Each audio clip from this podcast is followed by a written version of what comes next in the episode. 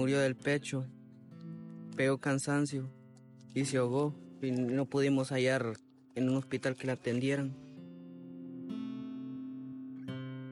En Centroamérica, nunca ha sido fácil recibir atención médica de calidad y a tiempo. La historia de la madre de Héctor, a quien escuchabas al inicio del episodio, no solo es la historia de miles de hondureños, sino de millones de centroamericanos y centroamericanas que tratan de sobrevivir en un sistema en el que el Estado está ausente o los deja fuera y les pone trabas para poder acceder a los servicios de salud. Si antes era difícil, con la pandemia de COVID-19 la situación ahora es más complicada. La crisis puso una lupa sobre la fragilidad de los sistemas de salud y desbordó una estructura que no es capaz de atender a la población para garantizarle uno de los derechos fundamentales, el derecho a la salud. Es por eso que desde otras miradas, una alianza conformada por varios medios de la región, decidimos trabajar en un especial para investigar y narrar estas historias humanas detrás de las barreras que impiden el acceso oportuno, aceptable y asequible a servicios de atención de salud, de calidad suficiente. Buscamos explicar cómo los estados no garantizan que las personas tengan las mismas oportunidades de disfrutar el grado máximo de salud que se puede lograr como reza la Constitución de la Organización Mundial de la Salud. Periodistas de Agencia Ocote de Guatemala, Gato Encerrado de El Salvador, Confidencial de Nicaragua, Radio Progreso de Honduras y La Voz de Guanacaste de Costa Rica conversaron con quienes se han topado con el muro de sistemas deficientes. Este podcast hace un recorrido por las historias que escucharon los periodistas, pero también da explicaciones sobre los sistemas de salud y sus muros invisibles. Te invito a que nos acompañes en este episodio, un episodio que intenta tomarle la temperatura a este territorio y que intenta dar cuenta de una realidad compleja para quienes habitan esta región. A un pequeño paso del abismo, así están definiendo algunos expertos la situación del sistema de salud que se vive en Guatemala, la cual está atravesando por el momento más crítico desde que inició la pandemia por coronavirus. En Guatemala, una de las grandes barreras para poder acceder a la salud es la compra de medicamentos. Ante un sistema de salud desabastecido y frágil, son los mismos pacientes quienes deben costearse el tratamiento, si no tienes dinero para hacerlo, tus posibilidades para vivir disminuyen. José David, periodista de agencia Ocote, nos cuenta la travesía de la familia de una paciente diagnosticada con COVID-19. Mi nombre es José David López, soy de Guatemala, soy periodista de agencia Ocote. A través de la historia de Miriam López, una señora de 44 años que es comerciante, tratamos de contar el sistema que hace que las personas en Guatemala tengan poco acceso a los medicamentos, José David cuenta que Miriam López fue internada en el Hospital Temporal del Parque de la Industria, un lugar que habilitó el gobierno de Guatemala para atender a los pacientes con COVID-19, luego de que fuese difícil acceder al sistema privado y los familiares no pudieran seguir manteniéndola en casa. Ella se encontraba en una situación crítica, ya no podía respirar por sí misma, necesitaba ya de oxígeno, ella antes de ser trasladada a este centro fue tratada en su casa, pero esto se fue complicando con el paso de los días. Una de las situaciones más complicadas para Milian López le fue solicitada la compra de un medicamento llamado tocilizumab que era necesario porque ella tenía ya muchas complicaciones pero este medicamento tenía un costo de 14 mil quetzales, que son 1.800 dólares aproximadamente, Domingo se fue a hacer exámenes allá en Huehuetenango, pero allá francamente no hay nada. de hecho, los doctores se escondieron, no hay casi ni, sanatorios abiertos, no saben tratar la enfermedad, entonces decidieron venirse, aunque ella venía ya con oxígeno, decidieron venirse, traer la guate y la idea era tratarla en casa. Entonces un médico del Hospital General nos sugirió este medicamento en última instancia. Y obviamente pues eh, tres semanas en un lugar privado y iba a demasiado caro. Pero el no poder encontrar este medicamento hizo que su familia buscara otras opciones, pero no podían costearse un hospital privado. Entonces les tocó ir hacia lo público y fue por esa razón que fue internada en el Hospital Temporal eh, del Parque de la Industria. Para muchos guatemaltecos y guatemaltecas, como Miriam y su sobrina Magali, acudir al sistema público nunca es la primera opción pues además de estar desbordado, y pese a los esfuerzos sobrehumanos del personal sanitario, este es deficiente. Y tampoco garantiza que sea gratuito. El desabastecimiento y la falta de medicinas hace que los pacientes tengan que endeudarse para conseguir los medicamentos que no son proveídos por el Ministerio de Salud. Magali contó que en el mismo hospital temporal del Parque de la Industria los médicos le pidieron fármacos como budesonida y salbutamol, que tenían que conseguir con sus propios medios. Incluso les llegaron a pedir botellas de agua.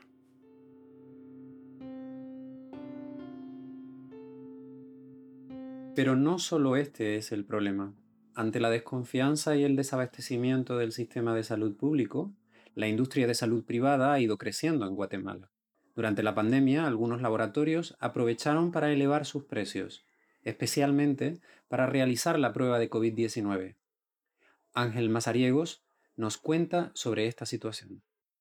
Mi nombre es Ángel Mazariegos Rivas, soy periodista de Agencia Ocote estuve trabajando hace unas semanas un tema relacionado a los precios y la regulación de precios de las pruebas COVID-19, porque mm, el Ministerio de Salud no regula los precios de laboratorios, clínicas, hospitales que sean del sistema privado y la Dirección de Atención al Consumidor del Ministerio de Economía tampoco regula precios de medicamentos o en este caso de pruebas porque no existe una denuncia y debe existir como una queja previa para que ellos puedan entrar a batear, digamos. Y en el momento en que yo trabajé ese tema, no existía una denuncia de, nadie, de ningún consumidor que, que se quejara por los precios de las pruebas.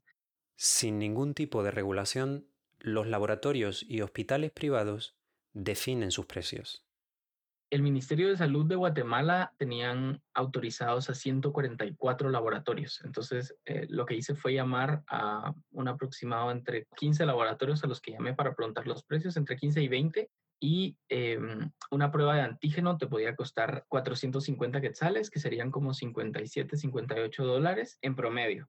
Y una prueba molecular, si se iba desde más o menos ese precio, las más baratas de, de 450 quetzales, que serían como 60 dólares, hasta te podían llegar a costar hasta 1.600 quetzales, que equivaldría a 200 dólares. A pesar de la evidente diferencia de precios que dificulta el acceso a los servicios, Ángel descubrió que no hay una sola acción o propuesta desde las instituciones públicas para cambiar o intentar regular y evitar la especulación. Las instituciones lo justifican, se rigen por las reglas del libre mercado me llamó mucho la atención algo que me dijeron en la Dirección de Atención al Consumidor, que fue que ellos no pueden regular los precios del sistema privado porque vivimos en un libre mercado. Ahí yo me aboqué a la Procuraduría de los Derechos Humanos para preguntar si esto era aceptable y pues en efecto ellos me decían que era importante tener una regulación para evitar ese rango tan amplio de precios, pero tampoco hay una acción puntual del Estado para que eso cambie.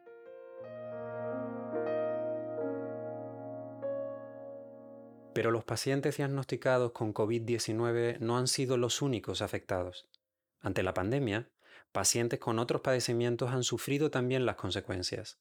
La falta de atención en los hospitales que están ocupados atendiendo la crisis, a algunos como a Mavis les costó la vida. Esto nos cuenta nuestra colega desde Honduras.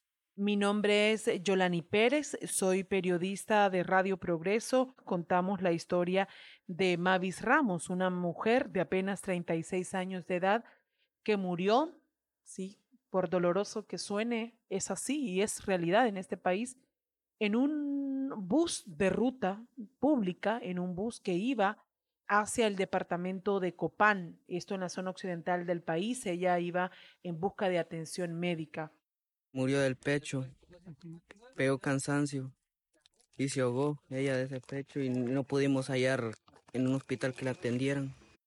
Mavis es residente del municipio de Azacualpa, Santa Bárbara, siempre en el occidente. Se despertó, eh, según los relatos de su hijo y de su madre, desde las 3 de la madrugada con un fuerte dolor en el pecho, lo que le imposibilitaba respirar. Ella era paciente ya confirmada de asma, enfrentaba esta enfermedad desde que era muy joven. Esto fue lo que le comentó doña Concepción, madre de Mavis Ramos, a la periodista Giolani acerca de cómo empezaron los síntomas de su hija. Entonces ya la miro, yo, vamos, pues madre, ¿quieres ir a Santa Rosa? Le dije, sí, como ya estuviste allá, sí, lléveme, me, vamos, me dijo ella, sí, si ella me dice no quiero ir, no, no la voy a sacar. Sus familiares rápidamente se movilizaron y la trasladaron a el centro asistencial público que hay en esa comunidad. No se le dio atención. Primero tuvo que lidiar la forma de trasladarse de la casa hasta el centro de salud, ya que ellos son una familia de escasos recursos, no tenían un vehículo.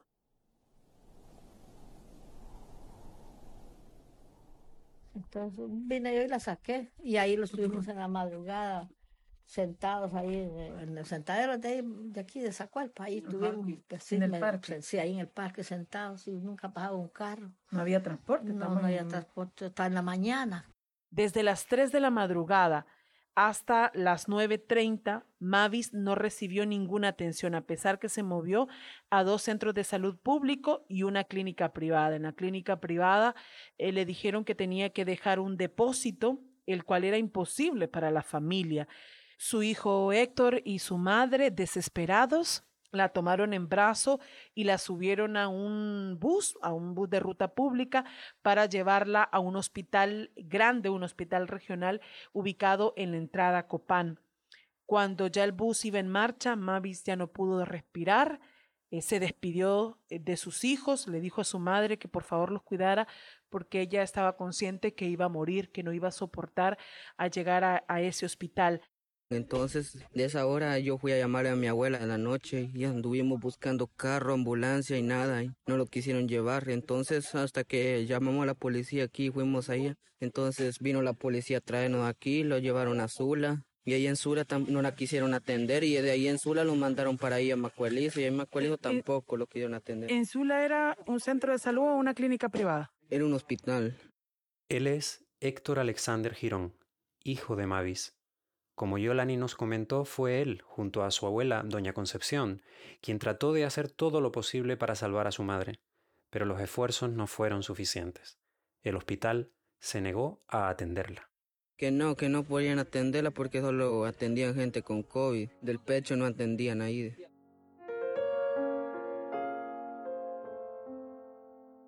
Contar la historia de Mavis es contar la historia de tantos hondureños y hondureñas que van a un centro de salud, a un hospital público, pero no son recibidos porque no hay médicos, no hay insumos, no hay medicina, no hay absolutamente nada. La historia de Mavis es el ejemplo más devastador de la falta de acceso a los servicios de salud, del abandono del Estado, de lo que significa vivir en una región rural de Honduras, del desinterés, del olvido y el desabastecimiento. Es posible que Mavis hubiese sobrevivido de haber recibido atención pronta y a tiempo.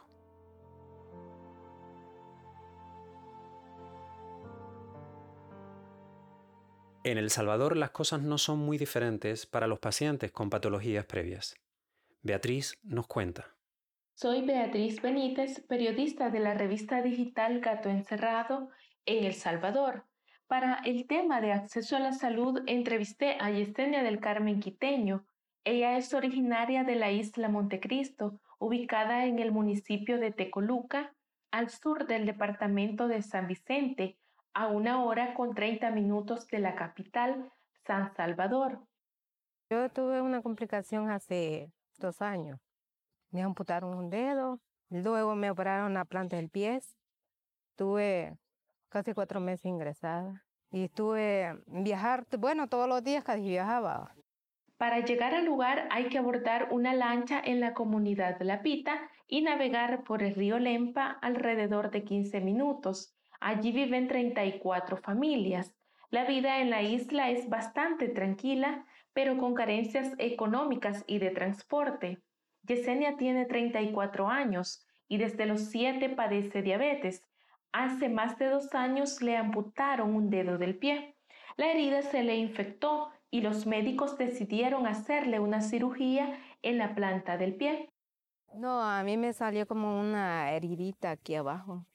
Eso fue todo. Luego como a los cuatro días me fue poniendo negro.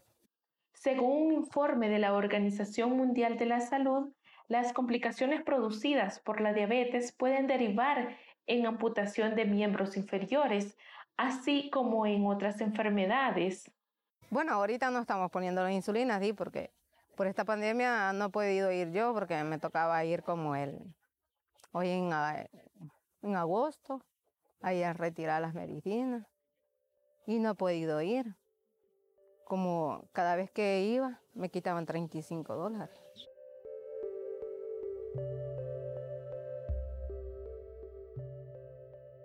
A pesar de que Costa Rica pareciera ser la excepción en la región, y los índices de acceso a la salud son mejores que en el resto de sus países vecinos, acceder a servicios de salud mental es complicado.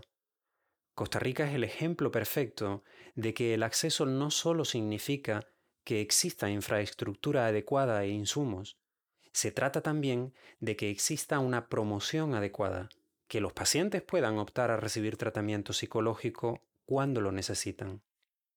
Les habla Marcela Cantero Vázquez, periodista especializada en salud. En Guanacaste encontramos que la promoción de los servicios de salud mental es prácticamente nula. Esto debilita el acceso a los consultorios de los médicos de familia, psicólogos o psiquiatras. Esta situación quedó muy evidente en la historia de Michael Hernández, un ebanista de 32 años, quien el 29 de agosto de este año perdió a su pareja Ingrid Canales, una joven quien permaneció largas semanas en una unidad de cuidados intensivos debido a una inflamación severa en su cerebro.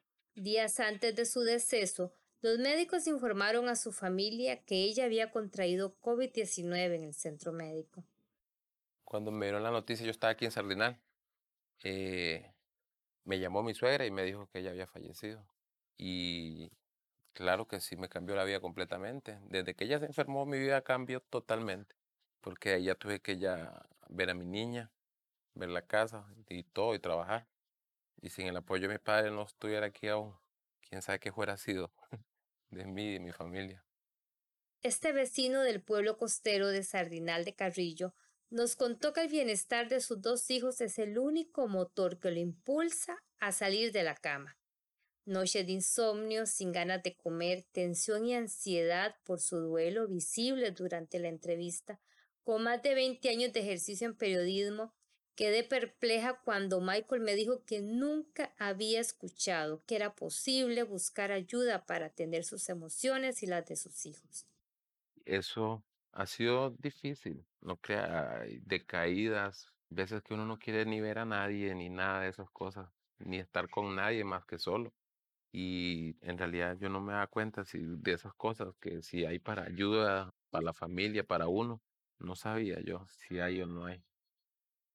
Ahora vamos al otro lado de la moneda, conocer al 100% los servicios que ofrece la Seguridad Social de Costa Rica, que cubre a un 91% de los más de 5 millones de habitantes del país, tampoco garantiza una atención óptima de la salud mental. Y esa es la vivencia de la crurojista Joana Ríos Alfaro, quien ha trasladado a cientos de pacientes a los centros médicos y conoce muy bien el sistema. Con 41 años, esta madre de dos jóvenes hizo frente a un cáncer de colon con sesiones de quimioterapia, radioterapia, una cirugía para extirpar el tumor y toda una serie de tratamientos. Todo esto sin ningún apoyo de un profesional en salud mental contrario a lo que establecen los protocolos oficiales de atención de un paciente con cáncer en la Seguridad Social de Costa Rica. Cuando ya llegó la oncóloga, sí, ella me dijo, mire, tiene diferentes panoramas. Usted decide qué va a escoger, porque sí es una doctora que es muy clara para hablar, muy transparente, pero muy directa. Y a veces los pacientes nos chocamos un poquito cuando se le habla tan directo y uno está viendo el panorama que es la vida de uno, ¿verdad? Entonces este, es así como que no, no hubo ternura. Al contarnos su historia, Joana reclamó la ausencia de apoyo psicológico para recibir consejos para un momento difícil. Joana exigió su derecho a ser atendida por un psicólogo porque muchas dudas llegaron a su cabeza. Tal vez la medicina ve cómo curar el problema físico, lo que está ahí, lo que está dañando, pero hay otras partes que también se dañan que no se ven, que esa es la parte psicológica.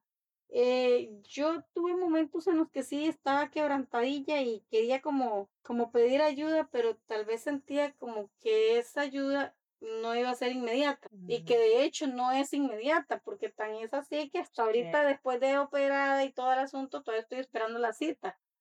Las citas fueron programadas primero en enero del 2020 con un psiquiatra. Ahí comenzó el Via Crucis de una primera cita para el 20 de octubre del 2020. Cuando llegó la fecha y creyó que finalmente iba a recibir el apoyo tan esperado, le dieron la noticia de que la cita con el psicólogo había sido reprogramada para el 27 de agosto del 2021. El tiempo de espera es una barrera para la atención de la salud mental.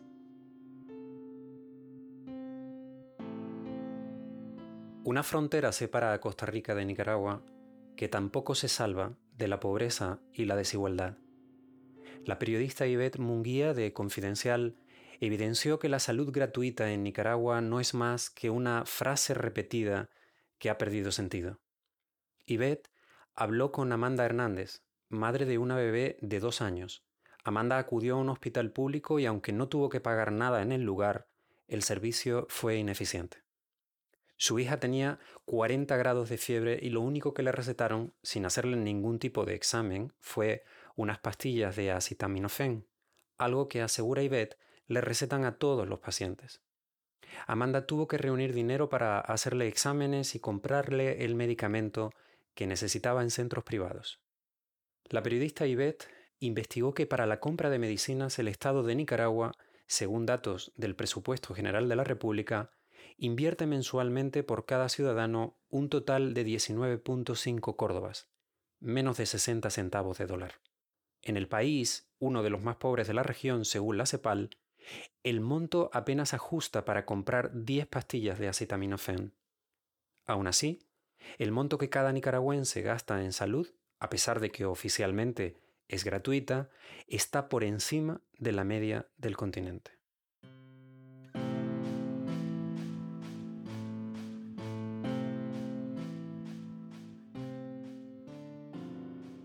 Amanda, Michael, Johanna, Yesenia, Mavis y Miriam no se conocen entre sí, jamás se han visto, y cientos de kilómetros y varias fronteras las separan.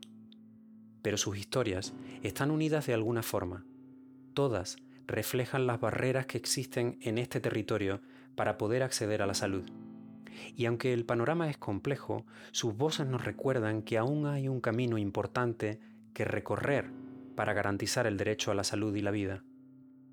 Que los estados tienen un papel fundamental para cambiar la realidad y que hacen falta proyectos y políticas públicas para mejorar la calidad de vida de los habitantes. ¿Existirá la voluntad política para derribar esos muros?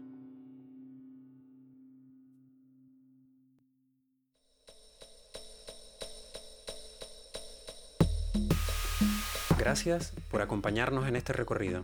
Este podcast es parte del especial sobre las barreras de acceso a la salud coordinado por la Alianza Otras Miradas, en la que participan Agencia Ocote de Guatemala, Gato Encerrado de El Salvador, Confidencial de Nicaragua, Radio Progreso de Honduras y La Voz de Guanacaste de Costa Rica. Si deseas conocer más sobre los datos de cada país y las historias de estas personas, puedes visitar el especial en www.otrasmiradas.info o en la página web de cualquiera de los medios de esta alianza. Este podcast fue producido por el equipo de Agencia Ocote y construido en base a las investigaciones realizadas por los periodistas José David López Vicente, Ángel Mazariego Rivas, Yolani Pérez, Beatriz Benítez, Marcela Cantero e Ivette Munguía. Guión del podcast Melissa Rabanales, edición Alejandra Gutiérrez Valdizán, producción sonora Manuel Cucul Flores, ilustraciones Maritza Ponciano, voz Javier Sancho Más.